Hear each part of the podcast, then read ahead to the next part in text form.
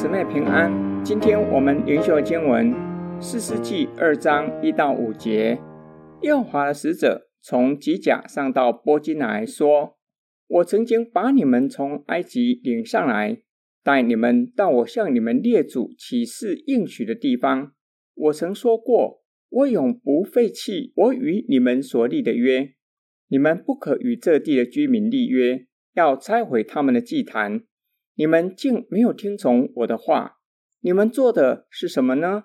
因此我又说，我必不把他们从你们面前赶走，他们要做你们的敌人，他们的神要做你们的网罗。耶和华的使者对以色列众人说这些话的时候，众人就放声大哭，于是给那地方起名叫波金，他们在那里向耶和华献祭。本段经文记载上主如何面对被约的子民。摩西还在世的时候，再三的在以色列人面前宣告盟约的祝福与咒诅。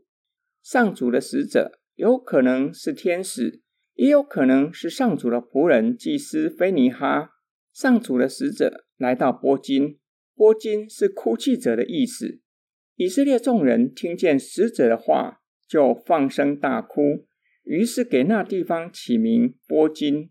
上主的使者向百姓宣告背约的后果。上主表明他永不废弃与以色列所立的约，表明不是上主失信于以色列人，而是以色列人没有忠于与上主所立的约。上主表明照着盟约，以色列人不可与迦南人立约，要拆毁他们的祭坛。以色列人竟然没有听从上主的话。你们做的是什么呢？不是上主不知道以色列人做了什么事，他知道以色列人悖逆神，与迦南人立约。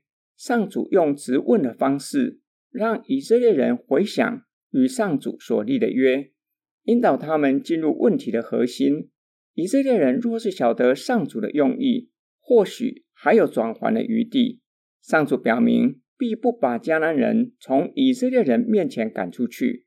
他们要做以色列人的敌人，异教偶像成为他们的网罗，不断地引诱他们，考验以色列人是否忠于上主。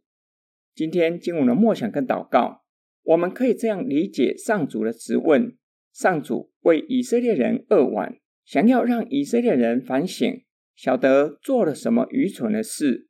为什么为了一时的方便、一时的安逸、眼前的利益？断送大好的未来，我们在哪一些的事情上，为了一时的方便，或是不想付代价，或是其他的因素，或是情况，背离信仰？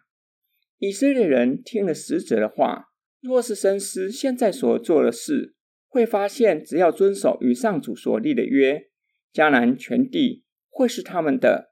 如今却因着没有遵守盟约，不能得着迦南全地。就会知道自己是何等的愚蠢。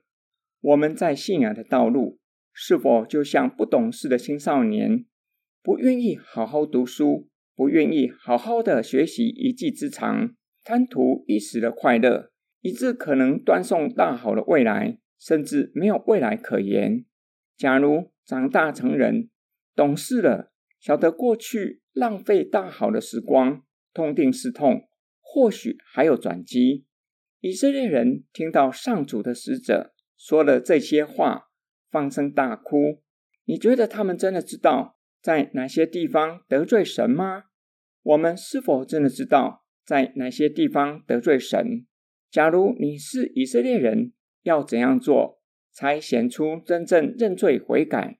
当你知道在哪些地方得罪神，要怎样做才显出真正的认罪悔改？我们一起来祷告，爱我们的天父上帝，求你光照我们，叫我们知道在哪些方面得罪你，并求主帮助我们，叫我们在你的面前认罪，不只是嘴唇上的行动而已，而是能够靠着主彻底离开罪恶，凡事都照着你的旨意。我们奉主耶稣基督的圣名祷告，阿门。